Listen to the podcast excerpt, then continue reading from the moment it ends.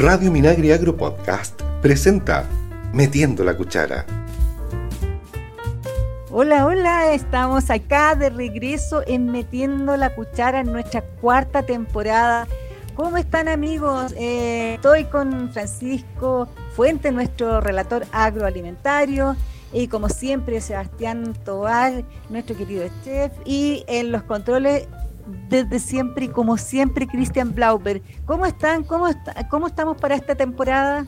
Muy bien, la verdad que contentísimo eh, estar de bien, eh, dando la bienvenida, ¿cierto?, a todas las personas que nos escuchan y nosotros también de regreso a los estudios, que nos tiene bien contentos. Ya es otra cosa volver ahí a, la mesa con los micrófonos, etcétera, y tras del vidrio ver a, Cristian, también aquí con Sebastián y contigo, Sonia. Así que también muchas gracias a Foucault por, por darnos la oportunidad nuevamente de partir una nueva temporada. Así que contentos, pues. ¿Cómo está Sebastián? Hola, Sonia, ¿qué tal? Francisco, Cristian, en los controles, todo bien, muy feliz, como dice Francisco, de, de volver un poco a la presencialidad eh, tratamos de, seguir esto en pandemia, fue un poco más impersonal, pero ahora ya estamos un poquitito más cerca, así que contento y feliz de, retomar esto. Oye, oye, pandemia y todo, pero igual eh, tuvimos nuestras pequeñas vacaciones. ¿Cómo estuvieron esas vacaciones de, de bueno, eh, sé que Francisco parece que siguió trabajando, pero tú, Sebastián, sí saliste, ¿no? Sí, no, yo pude tomarme unos días y mm, eh, poder eh, disfrutar del sur de Chile, ¿ah? de todas sus maravillas. Así que algo, algo descansamos. Sí, bueno, tú dices bien, Sonia, uno nunca para, el campo nunca para, como se dice el, dicho, pero siempre con la fortuna de visitar diversos lugares y disfrutar de, principalmente los paisajes, la gente y, obviamente las costumbres de, las comidas tradicionales de temporada que son tan buenas. Así que yo creo que va a estar bueno este, este inicio de temporada con todos estos temas que, nos gusta tanto. Oye, ¿anduviste en el sur también? En todas partes, sí, en el sur, hasta Chiloé. Oye, en todas eh, partes estás como Dios. Eh... Aunque no, lo veamos, siempre está Francisco. Sí, ahí presente, presente, metiendo la cuchara. No me da más que Gasparín nomás, pero nunca tanto como eso como. ¿Y tú, Sonia, saliste a algún lado? ¿Tuviste la fortuna de ir a, las picas por ahí?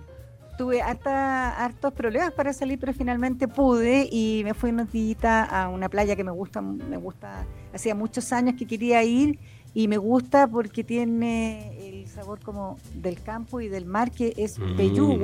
ahí en la región del Maule. Eh, Fantástico lugar. Pues. Comí muchos mariscos, pescado, ¿no? Exquisito el, la playa como... Eh, me gusta, me gustó mucho y como que me dieron ganas de volver. Oye, y, y, si hablamos de esas de esas experiencias de las comidas temporadas y de estos lugares. Obviamente, obviamente, claro que Sebastián es un crítico increíble, así que. Hay de todo, pues, eh, Sonia, vamos a tener. Aquí se nos va a quedar pequeño porque vamos a ver qué encontró Sebastián. Y qué no encontró, que, que, lo más probable la lista es bastante más larga. Sebastián, ¿qué encontraste en tu camino? Em, encontré de que la pandemia realmente causó estragos ¿ah? en, muchos ámbitos. Eh, yo creo que afectó eso que uno muchas veces ve la, en la televisión, ve las noticias de que la industria del turismo, la industria de la gastronomía eh, había sido afectada. Uno muchas veces decía, ya, pero, pero hasta, hasta qué punto. Y realmente yo creo que sí afectó. ¿ah? Hay, hay mucha pyme, mucho pequeño local que tuvo que, que desapareció o que está todavía cerrado momentáneamente, que no logran volver a ponerse en pie. Eh, hay mucho de eso. También hay mucho de nuevo emprendedor, nueva, nueva gente que por distintas por distintos eh, motivos eh, se, se, volcó a la gastronomía. Ah, de buena o, mala manera, pero está en la gastronomía. Ya está ofreciendo una propuesta de comida. Entonces ahí están esas dos, esas dos visiones un poco encontradas de, de la realidad, por lo menos en el sur. ¿ah? En, el sur, en el sector de los lagos, donde, donde pude andar yo, eh, la, la, zona lacustre, como se le llama, eh, que me tocó recorrer un poco, eh, está esa realidad. Oye, es verdad eso. Yo hace poquito empecé a volver acá al centro e incluso pasa acá en Santiago. Eh, muchos de los locales que uno habitualmente visitaba están completamente cerrados. Es realmente una pena.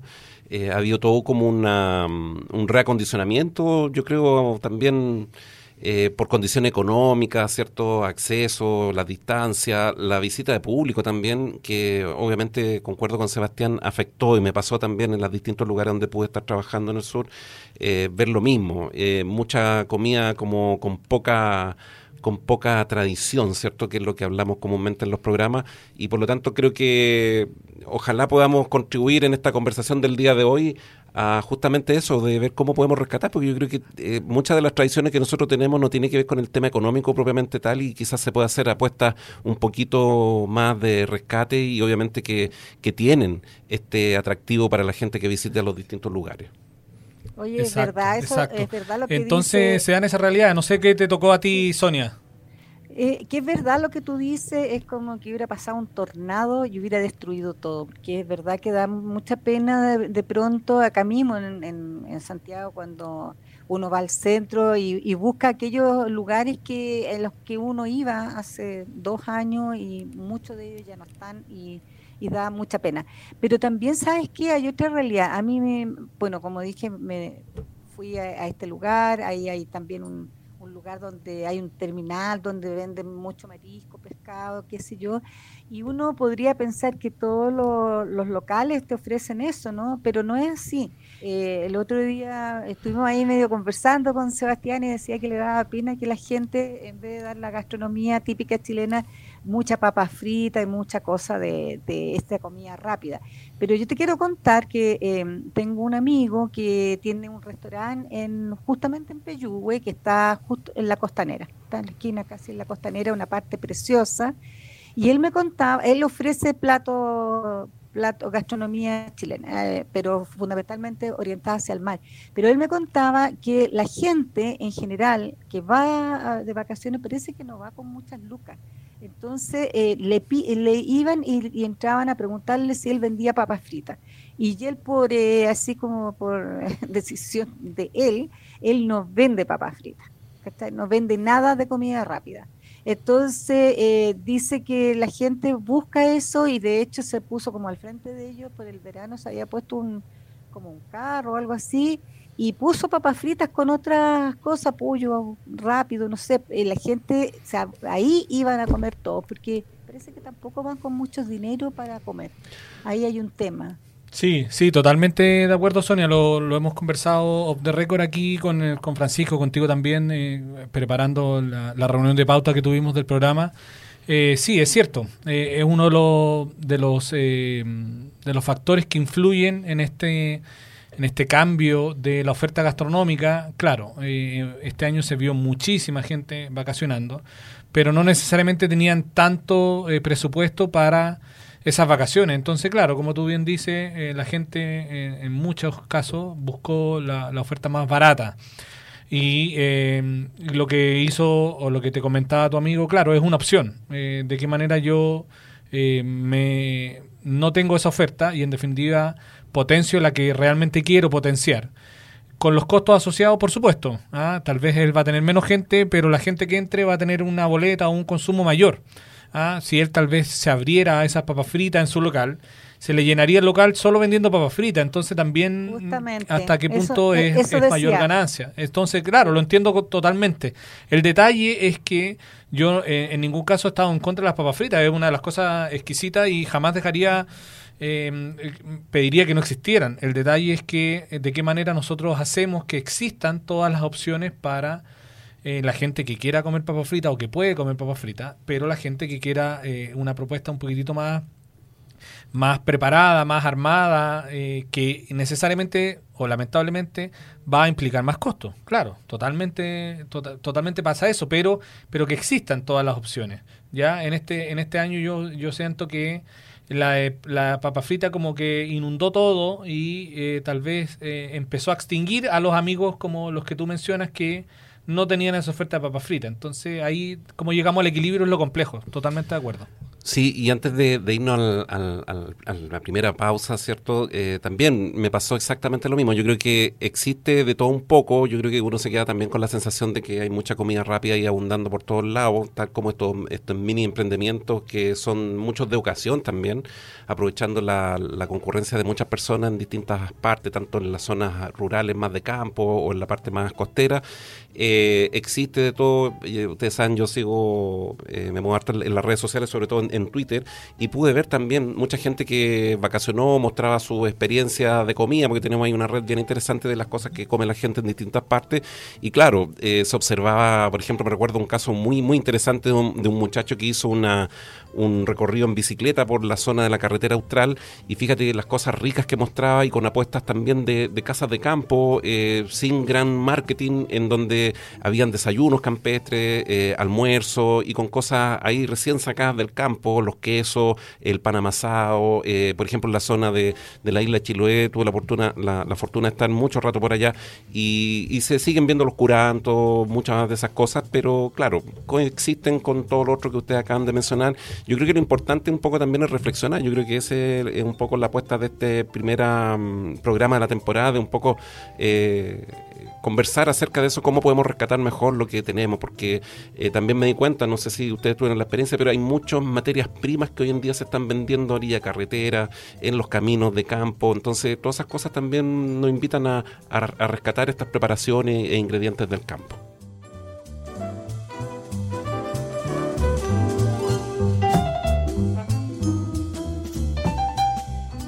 Estamos conversando con Francisco Fuente eh, y Sebastián Tobar eh, sobre lo que fue eh, estos recorridos en el verano a, distintos, a distintas partes y la gastronomía con la que nos encontramos. Bueno, yo les tengo que contar que yo aproveché de comer cositas que, no, uno no habitualmente come, como por ejemplo un chupe de loco, me comí unos buenos ceviches había ahí también comí cositas con jaiba. Eh, hoy, y ahí, fíjate, les voy a contar algo. Fíjense que eh, desde Peyúe fui a Coquecura porque andaba con mi hija y hace muchos años yo la había llevado a la lobería. La empanadita frita y Coquecura. Eso, y sabes qué, bueno, ella no se recordaba, no se recordaba bien de la lobería, entonces bueno, estaba una hora nomás ahí de Peyúgue, partimos a la lobería. Y sabes que ahí, eh, eso, a pesar de que, el maremoto destruyó toda esa parte, está todo eso restaurado y tiene una costanera bien bonita y, una parte así como una terraza con madera, así con palitos de madera, donde tienen también hartas puestos y puestos también artesanales. Y había una chica que vendía unas empanadas de un cuarto de kilo, eran de 200, ella puso 250 centímetros exquisita. Ahí nos comimos a empanadas con eh, rellenas de langostinos con queso. Ni les cuento cómo estaban porque le puso un cuarto de kilo. ¿Cuál papa frita, Sebastián? y les voy a contar algo. Con quesito de la zona, me imagino. Claro, un chanco. Y me, y me costó 2.500 pesos esa empanada, ¿me pueden creer? Una cosa maravillosa, maravillosa lo que preparaba esta niña. Así que también uno de repente se encuentra con esas cosas que, hay que aprovechar, porque acá, por lo menos acá en Santiago, a donde yo vivo, eh, no te topas eh, fácilmente con eso. Y si te topas con una empanada de langostino con queso, son pequeñas y cuestan cara. Así que no es fácil que pase lo que ocurrió ahí, pero lindo, lindo, está muy bonito que cura ahí eh, para ir a ver los lobos. Hoy día, ahora tienen puesto, yo fui hace muchísimos años, donde uno podía llegar casi al, cuando bajaba el mar, casi a donde ellos reposan en esa tremenda roca. Hoy día está todo eso cercado, la gente no se puede acercar mucho, tiene una, un área, digamos, donde uno puede llegar para no molestar a los a los lobos marinos. Así que muy bonito. Qué rico, Sonia. Yo em, te escuchaba hablar ahí de, tu experiencia y se me vino a la memoria algunos de los pasajes que tuve y, bueno, y fiel a mis tradiciones, eh, tuve la, la, fortuna, ¿cierto?, de estar en, Paredones ahí en, la región de O'Higgins. Ah. Y claro, la quinoa infaltable. Saludo, a Paredones. Saludo a Paredones y a la gente. Y, y bueno, la gente la quinoa, la, cazuela tradicional. Eh, la malta con quinoa. Entonces, eh, hay, yo creo que existe, eh, no, no, fue como un desapego total a, nuestras tradiciones. en un pasaje que tuve por Temuco, me llamó mucho la atención la apertura de muchos locales de comida de de gente mm, de, distintos países, sobre todo me llamó mucho la atención la apuesta de la, de la comida venezolana, comida, diría, un tanto comida rápido para nuestro gusto, pero con ingredientes que no son tan tradicionales. Y eso me, me gustó, fue muy agradable, eh, no sé, comerse un completo con otro, con otro ingrediente eh, clásico como nosotros los conocemos. Un perro caliente. Exacto, los, famosos perros y unos nombres que le van poniendo dependiendo de la experiencia que van teniendo en los distintos lados. Y un poco con lo que decía en el bloque anterior de los ingredientes que están a orilla de carretera, tuve muy buena experiencia con los quesos este año y la verdad que adicto a, esta eh, estos productos del campo, sobre todo en la zona sur, donde hay mucha ganadería, ¿cierto? Lechería, eh, el Lanco con unas tortillas rescoldo a orilla carretera. la verdad que no, está dando apetito. no me quejo mucho, pero sí, efectivamente eh, creo que tenemos que rescatar más nuestras cosas. Yo creo que eh, hay cosas muy ricas. Tú acabas de mencionar una, una serie de, de, mezclas de nuestras costas que son y que van muy bien con los productos más de tierra adentro, ¿cierto? Eh, y me recuerdo también del caso muy anecdótico de lo que pasó allá en Angelmón, donde también matan un poquito estas, estos lugares tradicionales en donde se come. Obviamente se, yo por lo menos percibí un alza importante en el precio de muchas cosas. Eh, por lo tanto, este tipo de, actos que pasaron ahí atentan un poquito a, las tradiciones, pero yo creo que hay que insistir, ¿cierto, Sebastián? Sí, no, claro. Yo, uno de los, de los buenos, buenos momentos que me llevé en, relación a eso fue eh, una experiencia que tuve en eh, Hornopirén eh, un sector bastante retirado, entre comillas, a distancia. ¿ah? Está muy conectado con por, por tierra desde, desde Ensenada y, y, por barcos desde Puerto Montt, por ende está bastante conectado. Pero ahí tiene una iniciativa, tienen como una especie de, de mini parquecito municipal y el municipio lo tiene entregado a dos asociaciones de, em, de locatarios ¿ah? o dos asociaciones eh, de, de, como gastronomía y en definitiva les reparten 15 eh, días a una y 15 días a la otra. Son alrededor de 25, 30 puestecitos y ahí, claro, ahí había una oferta muchísimo mayor y teníamos pescado, teníamos mariscos, teníamos eh, las empanadas que, como las que mencionaba eh, Sonia, teníamos carnes comunes y corrientes, teníamos cordero al palo también que hacían una vez al día. Por ende, había mucha disponibilidad, había mucho espacio, había eh, precios muy, muy razonables, muy, muy adecuados. Pero eh, lo que me pareció eh, muy, muy bueno es que esto, esto viene de parte del municipio de apoyar a estas, a estas unidades, a estos grupos.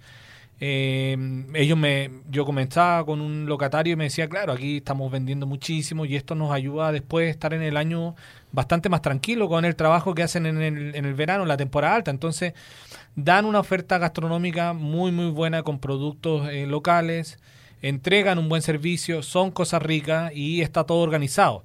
Y si tú recorrías el resto de la ciudad, claro, no había tanta eh, comida em, chatarra porque estaba esta opción, porque había esta oferta. Entonces, puede ser una buena, una buena opción a imitar por muchas otras comunidades que organicen. En Lago Ranco también vi una, em, una experiencia así similar, donde está eh, todo ordenadito, todo organizado, había muchos puestos y entonces tú tienes una opción eh, más para, para, para, comer, para consumir productos de muy buena calidad. Sí, juega un rol súper importante este tema del ordenamiento que puedan jugar como un rol principal los, municipios. Eh, vi en algún par de lugares también estos, estos mini parques que están siempre cerca de lugares atractivos eh, de paisaje, hablo, eh, en donde le dan espacio, ¿cierto?, los municipios a los emprendimientos locales que están muy asociados con la producción primaria de alimentos. Entonces, también creo que es una súper buena manera de rescatar esto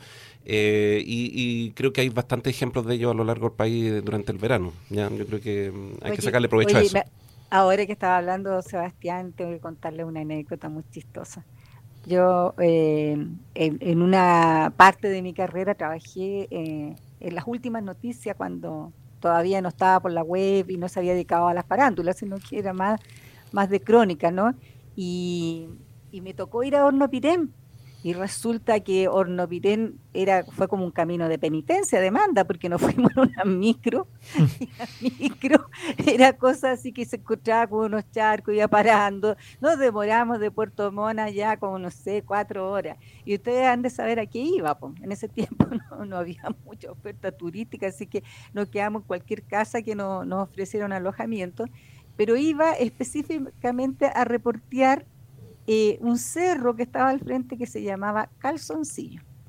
Porque, porque lo había mencionado una persona que estaba, eh, eh, ¿cómo se llama? nominada, por decirlo así, o estaba en la lista, digamos, de los que podían ser santos chilenos, y resulta, o no, perdón, era una persona que la habían nominado obispo, algo así, y esa persona había estado ahí en calzoncillo, entonces a mi jefe no se le ocurrió nada mejor que ir a ubicar dónde estaba ese lugar e ir ahí.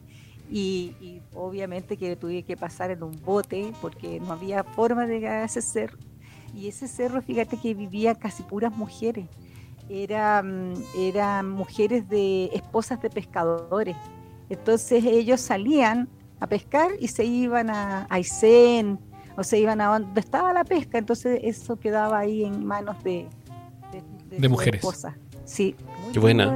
El lugar, sí, me acordé ahora cuando dijo, no miren, me acordé cómo, llegué, que lo que me costó llegar, así que espero que hoy día eh, con esto del turismo esté más fácil de, de, llegar porque es muy bonito el lugar, es muy bonito. Así que por lo que te escucho, Seba, te encontraste con algunas pequeñas ferias gastronómicas. Sí. Tú en tu recorrido al sur, tengo esa pregunta. ¿Qué pasó con las ferias gastronómicas, todos estos festivales que había antes de la pandemia? ¿Se extinguieron o te encontraste con algunos de ellos? Festivales, festivales no vi demasiado, ¿ah? Em, solo en eh, Panguipulli había una, como también un poco un festival, que ese era de, parecido a los que tú te refieres, un poco más grande. El resto son especies como de, mini feria que, como si fuera una feria artesanal, pero en definitiva es una feria de, comida. Es como un patio de comida. mezcla campesina y comida. Pequeños puestecitos, muy pequeños, y eh, cada uno tiene una oferta de dos o tres cositas em, a disposición del cliente. Eso me, tocó en Liquiñe, en, Lago Ranco, en eh, Hornopirén en Pueblo, em, en todos esos lugares eh, están esa, está ese formato que me parece súper bien, ¿ah? y de hecho rescaté el de Hornopirén porque me pareció que era el mejor en el sentido que le daba, eh, le daba cabida a dos asociaciones, o sea, todo el mundo se tenía la posibilidad de poder trabajar, de sacarle el jugo y obtener recursos para el año.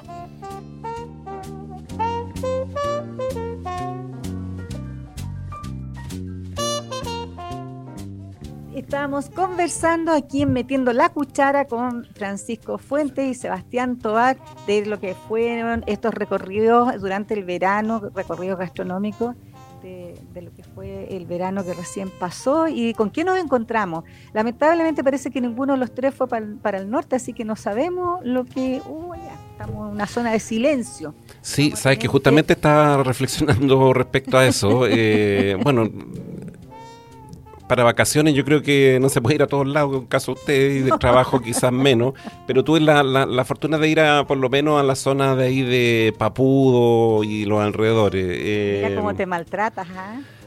Trabajo, trabajo son. Y, y, bueno, siempre hay emprendimientos de estos locales, así que también yo creo que fue una tónica dentro de este verano eh, en todo Chile, porque claramente se observó que los chilenos vacacionaron mucho más en nuestro país, que eso siempre es positivo. Eh, no obstante... Fueron austeros. Que, queda la preocupación, exacto, queda la preocupación un poco si estamos en condiciones de ofrecer una vasta oferta en términos de apuestas de comida, tal como ustedes lo, lo analizan en, el primer bloque, recuerdo.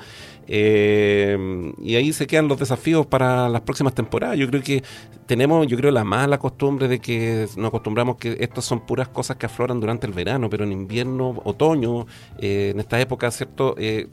Hay lugares que, visitar, quizás no con la abundancia de gente que pueda ir para todos lados, pero eh, yo creo que prepararse solamente para el verano, para pasar el año, creo que no es la estrategia. Yo creo que hay que mm, ser más busquilla y, tener cosas que puedan ser sostenibles en el tiempo. Sí, qué rico. Yo vi, Oye. yo vi eh, eh, mucho, mucha gente que, que estuvo en el norte, que estuvo aprovechando también, como, como estamos mencionando, que la mayoría de la gente, o mucha gente, se quedó en, en nuestro país, pero también eh, con la gente que, que pude conversar también me comentaban de que ya era una tendencia que venía pre-pandemia, que se estaba formando pre-pandemia y que ahora claramente después de la pandemia y con todas las, restricciones que habían y las complicaciones se había ya como consolidado. ¿ah? Y entonces yo creo, quiero pensar de que todavía los lugares están eh, acomodando y preparando para recibir y para poder eh, dar eh, cabida o dar respuesta a toda esta demanda. Ya yo creo que eh, nunca antes eh, salió o vacacionó tanta gente dentro de nuestro país. Vemos, las vemos los servicentros en la carretera que estaban repletos, son servicentros grandes que supuestamente están preparados para atender a mucha gente, igualmente estaban colapsados. Entonces, quiero pensar de que ya este verano va a servir para que la industria vea de que el turismo se reactivó y empiece a tomar eh, carta en el sentido de prepararse de mejor manera, ya desde el punto de la infraestructura, desde el punto de vista de la oferta y entregar eh, mejores servicios. En el norte yo encuentro que eh, está hay una, una oferta tal vez un poquitito más tradicional. Yo encuentro que no, lo que yo pude apreciar con todo, con toda la gente que eh, en redes sociales que sigo, que pudo viajar, no fue, no fue poca, fue mucha también gente que, que fue al norte. Pero ahí se ve, se ve una, una oferta gastronómica un poquitito más tradicional, un poquitito tal vez, si quisiéramos, internacional. Eh, no se ve tanto producto chileno. Eh, hay gente que, claro, estaba tal vez en la costa. La costa, tanto del sur como del norte, sí encuentro que le da opciones y entrega productos más eh, que tengan a la mano, ya claramente productos del mar. Pero eh, ya para más hacia el interior eh, llegamos a, a ofertas un poquitito más tradicionales. Oye, eh, realmente eh, nos hemos paseado por, por varios lugares y no le hemos dado la bienvenida al otoño. ¿Qué les parece? Ahora estamos en otoño, nos bajó la temperatura inmediatamente y también hay un cambio, ¿no? De, de cositas para comer. Hay un cambio en las verduras. Exactamente. también en- Me pasó yendo a la feria. Han a la feria, bueno, este, este último fin de semana estuvo fantástico. Se ven incluso la calidad de las cosas que ofrece típicamente en el verano la feria con otro estado de calidad de las cosas que venden. Por ejemplo, todas estas sandías y melones, obviamente muchos de ellos han bajado de precio, algunos se han disparado, pero se ven, se puede gozar un poquito más de productos que están con un estado madurez un poquito más pasado, en donde los sabores se exacerban un poquito y empiezan ya a prepararse los productos de que se producen tradicionalmente de, en la temporada otoño-invierno. Y, y te lo digo cerca porque también me estoy preparando ahí para, para el trabajo de invierno con, con los ajos. Este año vamos a, Ay, a- a Oye, tráeme probar- unos ajos, tráeme unos ajos chilotes, por favor. Vamos, vamos a, pro- a incursionar en, en- en el ámbito de la producción de invierno en, en las huertas. Trae ajo chilote, por favor, cuando vayas a Chiloé, porque son exquisitos. Y lo otro, que eh, está empezando a a haber abundancias de uva, ¿eh? Eh, la uva de exportación. Exacto, los últimos frutos ya que empiezan a, a- a dar vuelta antes que se vayan. Yo no sé cómo está el tema de las exportaciones, me imagino que relativamente pero bien, fíjate, pero algo siempre queda pero- acá en la zona. Sí, pero fíjate que yo te voy a decir una cosa. Yo conozco gente que exporta uva y ellos están recién empezando a cosechar, a cosechar la uva. Y para ya después el embalaje y mandarla fuera de Chile, es una uva que obviamente no tiene nada que ver con la que uno puede encontrar en un parrón normal, porque los granos son muy grandes, eh, el sabor es, es- es diferente, es otro tipo, otra calidad. Pero ellos sacan en esta época, ¿ah? en marzo es la época que ellos empiezan a cosechar. De hecho. Sonia, tuve la experiencia de encontrar uva moscatel en la feria, cosa que no se ve muy común y, y tuve la fortuna de, de comprar. Sonia, eh, lamento decirte que, como tú dices, Estamos terminando. Exactamente, programa, porque acá, pena. Y la- tanto que los había echado de menos. Exactamente. Bueno, volviendo al estudio, aquí tenemos a los jefes encima apurando, así que ya me tienen lleno de señas acá. Cristian, Cristian ahí está vuelto loco. Sí, jugando bien su rol. Está bien, está bien, así no nos pa- expandemos mucho. Oye, pasándose la mano sobre el cuello. Sí. Bueno, ha sido un placer, pues, muchachos, amigos, Sí, con tertulio de, de- de trabajo acá en, en la radio. Eh, siempre un, un agrado volver, así que esperamos prontamente estar nuevamente con los temas y nuestros invitados. Eh, sí, de todas maneras. Bueno, chicos, nos despedimos y les pedimos que nos sigan en nuestras redes sociales, en nuestro canal de YouTube y, por supuesto, en Spotify. Eh, ustedes tienen que poner metiendo la cuchara y podrá escuchar este y otros episodios que eh, tenemos de las temporadas anteriores. Chao, chao, cuídense mucho. Adiós. Chau, chau.